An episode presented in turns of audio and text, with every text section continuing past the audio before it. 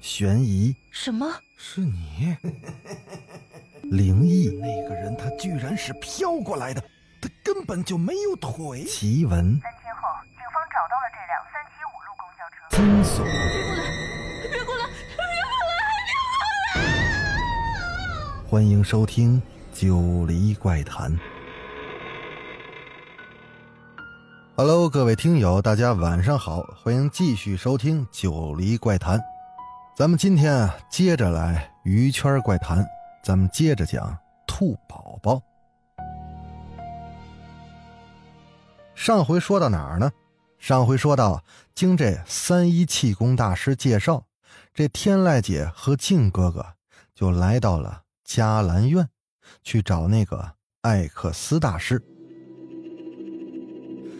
他们到了迦兰院的门口啊，一个神秘的僧人突然就主动的找上了他们夫妇俩，不仅是明明白白了指出了他们的姓名，甚至还开门见山、信誓旦旦的点明了他们的来意，言明啊，他们正是为了驱走兔宝宝体内的婴灵，这才求上门来的。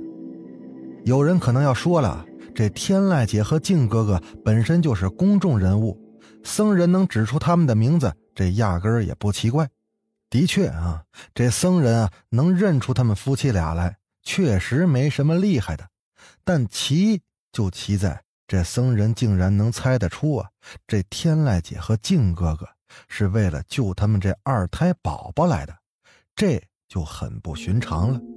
但是啊，这也不排除是不是这三一大师提前通风报信了。但要知道，这兔宝宝被婴灵附体这么些年以来，天籁姐跟静哥哥为了避免走漏风声，坏了自家的声誉，可是一直把这事儿捂得严严实实，根本就没跟外人讲过。就算偶有几个知情人，也早就被他们拿钱买通了。这等密事是绝对不会有几个人知道的，而线下这么一个偏远地区的僧人，竟然一上来就如此笃定的一口咬定这兔宝宝被婴灵附了体了，这难道还不匪夷所思吗？听到僧人的问话，这天籁姐跟静哥哥自然也有了这般的疑惑，内心也是震惊不已。那么这名僧人究竟是谁呢？莫不是此人就是那三一法师口中的师兄艾克斯吗？非也非也。双方简单的交流一番之后，这僧人才道明了自己的身份。原来啊，此人同这三一法师口中的师兄确实是有点关系，二人竟是同一座迦兰院中的僧人。按照辈分算下来啊，这三一法师的师兄啊，还是这位神秘僧人的师叔辈的高僧呢。咱们就称这位神秘的僧人为小师侄吧。初来此地呢，就遇上了跟艾克斯大师同出迦兰院的小师侄。天籁姐和静哥哥是大喜过望，连忙啊就向这小师侄求教，向他探寻这艾克斯大师现在何处。然而啊，不想他们这一来，却是扑了个空。据这小师侄透露，艾克斯大师前些日子刚刚出了远门，又没个联系方式，这一时之间恐怕很难找到踪迹。而他之所以能知晓兔宝宝的事件来龙去脉，并及时找上天籁姐的夫妻，则是因为师叔临走前嘱咐过他，师叔要出门办一件。极其要紧的事儿，贵客将至，他得替师叔接待客人。届时呢，他只需要按照师叔所教导的法子逐一行事即可。具体怎么处理这事儿，艾克斯大师回来之后自有安排。这天籁姐跟静哥哥听闻此言，自然是不免失望。二人便提出啊，想要前往迦兰院中等候这艾克斯大师。对此呢。小师侄倒是也没推脱，当即呀就跟他二人约定好，次日迦兰院山门大开，他将与众师弟们静候贵人的佳音。次日呢，这天籁姐跟静哥哥循着小石子给的地址，就如期到了这嘉兰院。只见宝地之中香火缭绕，香客虽不多，但人人面色虔诚，或诵经，或跪拜祈福，皆是一心向佛。而兔宝宝到了此地之后，竟是一改往日的活泼好动，径直甩开了父母的手，安安静静的就进了这大殿里了，拈香礼佛，一举一动皆是格外虔诚。最让人不可置信的是，不知为何，这兔宝宝此时还念起了经文，而过去这兔宝宝可是从未接触过这些。如此跪拜一番，很快这兔宝宝的脸色竟然神奇的变得红润起来，全然不似此前那样被婴灵纠缠的阴气重重。自从女儿出生起，以至往后的种种或婴灵缠身，或者……夜半作怪，这天籁姐和静哥哥从未放下过悬着的心，从始至终啊，他们为这孩子可以说是操碎了心了。此时见到眼前这幕呢，这夫妻二人啊，揪着这心，总算是略略的放松了一下。女儿在嘉兰院中有此举动，可不就是在向着好的方向发展吗？他们夫妻俩这些年的提心吊胆，总算也是。能告一段落了。想到此处，天籁姐跟静哥哥不由得开始对这嘉兰院就产生了信服和依赖感。随后呢，为了表示谢意，天籁姐和静哥哥干脆利落的大手笔就赠上了大笔的香火钱，直言啊，请小石子给通融通融，赶紧想办法尽快的联系到艾克斯大师。人命关天，为人父母的总希望孩子能健康快乐的成长。望这小师侄啊体谅他们的心情，赶紧帮忙找到艾克斯大师，赶紧化解了咱兔宝宝身上的这段孽缘。小师侄自是应下。当夜，由于主持方丈正在闭关修炼的原因，便由小师侄出面安排邀请了天籁姐一家。素食宴过后呢，一家人便被安排住进了迦兰院的客房里，一夜无话。在嘉兰院的第一天就这么过去了。住进嘉兰院的第二天开始，这小师侄就提出想要教兔宝宝佛法经文，帮助他呢压制体内的婴灵。天籁姐和静哥哥前一日已经亲眼看到自家女儿念经后面色好转。对此自然不会有异议。就这么着啊，在小师侄的安排下，这兔宝宝就被带去礼佛了。因小师侄说要礼佛，要彻底的静心的缘故，天籁姐和静哥哥也并没有同去。小师侄的礼佛之说果然是有用。如此这般念了几天的经文之后，这兔宝宝的身体是愈发的健康。过去面上的晦暗之色，竟然是完全的消失了。天籁姐和静哥哥见此，自然是又惊又喜。一个师侄辈的人都有如此的法力，那他的师叔艾克斯岂不是得更厉害吗？更有希望彻底解救自家这娃啊！秉持着这种信念，天籁姐和静哥哥彻底就安心了，踏踏实实的。就在这嘉兰院住了下来。然而，谁成想，就在他们彻底放下心来时，又出事儿了。当天白天，兔宝宝照旧跟着这小师侄去诵念经文。念完经呢，兔宝宝回到客房以后，早早的就睡了，连晚饭都没吃。原本啊，天籁姐以为这孩子只是连续的天天念经累了，便就没管这事儿，只是任由着兔宝宝睡去。结果谁成想，到了夜半时分，这兔宝宝就突然的呵呵冷笑起来，随后又扯着嗓子哭起来。在这种暗夜里，小孩稚嫩的哭笑声也变得惊悚起来。远远的，就像是地狱里传来的恐怖的声音。在同一间客房休息的天籁姐和静哥哥很快就被惊醒了。当时一家三口是在同一张床上睡觉的。天籁姐跟静哥哥惊醒之后，正对着他们的正是兔宝宝。当时啊，这兔宝宝怒目圆睁，眼里不停的流出一道道暗红色的血水，嘴角则微微扯起，口中是念念有词。他说：“妈妈，我来找你们了。”天籁姐大吃一惊，吓得朝墙边缩去。静哥哥也是，尽管口中一边叫着“孩子快醒醒”的话，但同样不敢上前，也不敢触碰那被婴灵附了体的兔宝宝。夫妻俩也曾想过逃出去找人，但有兔宝宝的结界挡着，二人就这么就被困在了这方寸大小的床榻之上，是无处可逃。那婴灵蛰伏了许久，内心的愤怒和不耐烦已经是到达了顶点。只听他继续阴惨惨的冷笑几声，那兔宝宝稚嫩又毫无情感，仿佛机器人一般的声音，便再次的响彻了房间。妈妈，我自己一个人，好害怕，你快下来。陪我，陪我！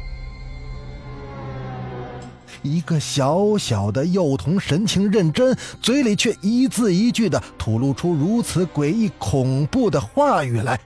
纵使知道对面的人就是自己的亲生女儿，那靖哥哥也还是不由得吓得瑟瑟发抖。而天籁姐也不知道他想的是什么，竟然开始疯魔一般的大喊大叫起来。就在这样的叫喊当中，这静哥哥就眼睁睁地看着女儿的体内，忽忽悠悠的就飘出了一些幻影般的气体。再仔细看去，那不正是保姆当日所见的婴儿的残肢吗？这慢慢的，那些残肢逐渐的化成了幻影，手手脚脚全部浮现。等到这些肢体的幻影全部漂浮在半空之后，兔宝宝咚的一声倒在床上，就晕了过去。静哥哥赶忙探出手去抱住了闺女，手忙脚乱的就爬到了离那婴儿肢体最远的一处床角处。由于结界作祟，此时靖哥哥仍然无法逃离那床榻。那些残肢倒是没有去缠着靖哥哥，而是一点点的靠近，逐渐的就围绕在天籁姐的身旁了。如同当日戏弄保姆一般，这些婴儿的肢体就开始在这里碰碰，在那儿摸摸，戏弄起了这天籁姐来。天籁姐在婴儿的肢体的触碰下是左躲右闪，但无论她怎么躲，都没办法避过那婴儿肢体的袭击。不一会儿的功夫，婴儿残肢的幻影竟然就全部扒在了天籁姐的身上，那形态就像是一个小小的婴儿正在熊抱天籁姐一般。天籁姐试图挣扎，但不知怎的，她越是挣扎。那些残肢就将他束缚的越紧，直至最后，天籁姐好像放弃了挣扎一般，竟然伸手回抱住了那婴儿残肢的幻象。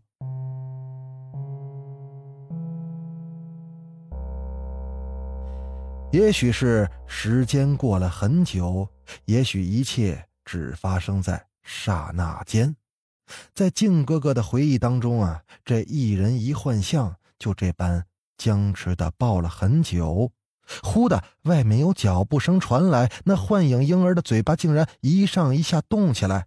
静哥哥侧耳细听，却只听到了一道声音说：“妈妈，我好冷，我想烤火。”而天籁姐此时已经陷入迷离的状态。只见他一手抱着婴儿，一手伸出去，在床头柜就摸索起来。靖哥哥就着从窗户透进来的灯光看过去，只见那天籁姐手里拿着的，赫然是一个打火机。意识到那婴儿幻影在蛊惑天籁姐放火之后，靖哥哥吓得是大叫了一声：“别碰那火！”但天籁姐仿佛是听不到周边的声音一般，咔嚓一声，那打火机的汽油味就在空中弥漫开来，一道火苗就着床单就慢慢的升腾起来。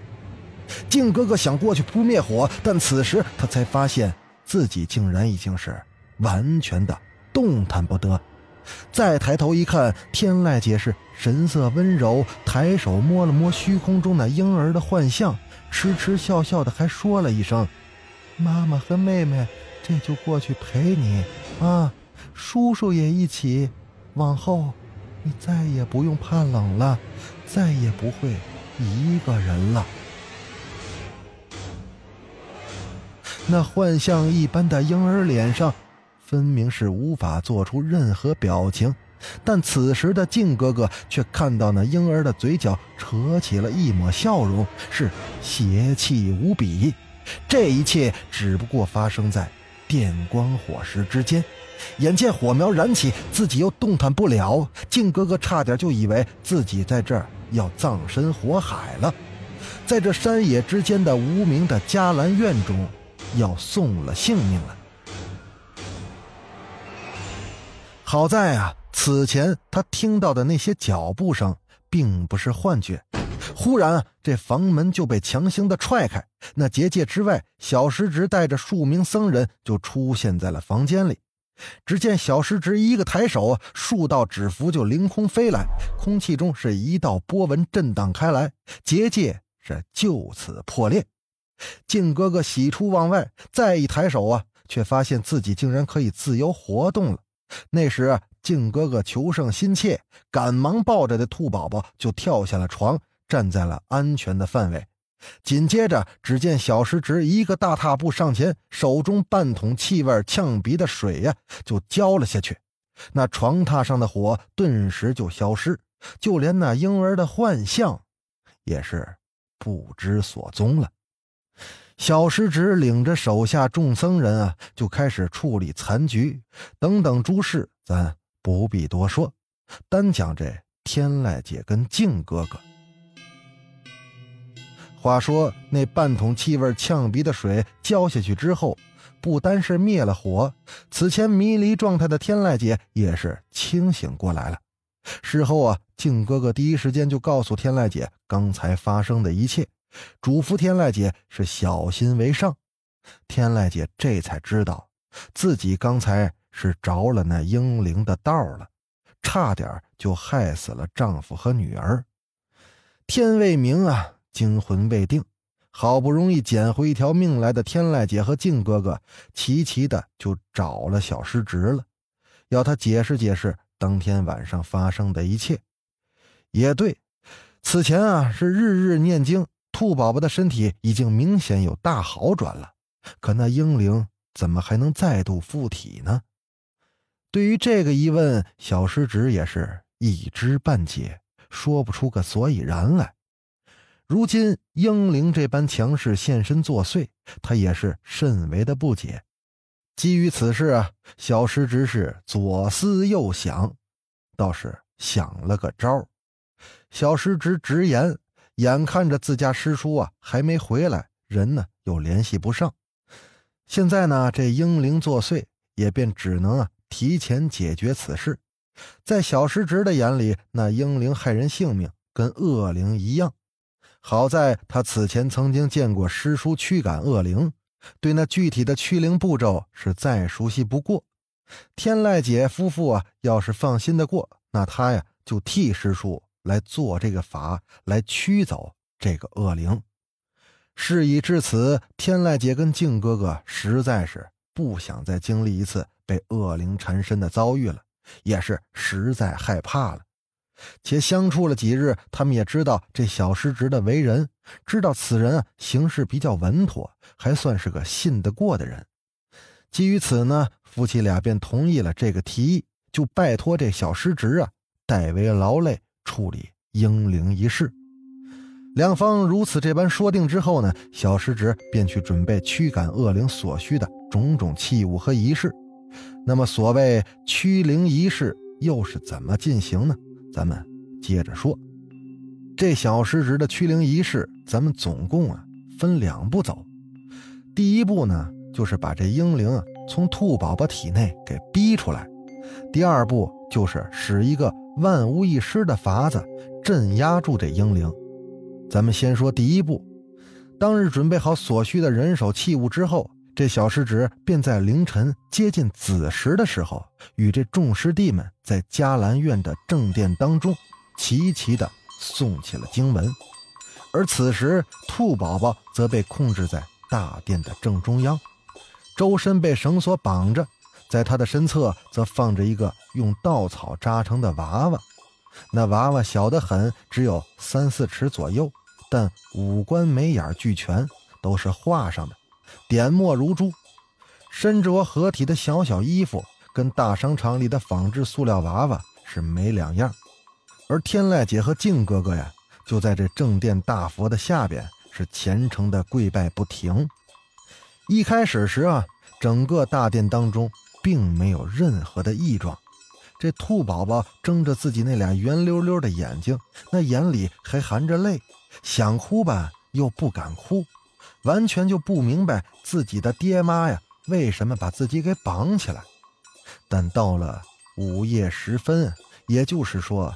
子时三刻，这大殿当中的诵经声是嗡嗡作响，这声音也是越来越大。原本要哭不哭那兔宝宝，就在这一道道的经文声中，竟然他就安静了下来，眼里的泪珠呢也是不知所踪。再过了一会儿，这诵经声是越来越响，这兔宝宝也是突然的变了脸色。那脸上流露出了阴邪的神色。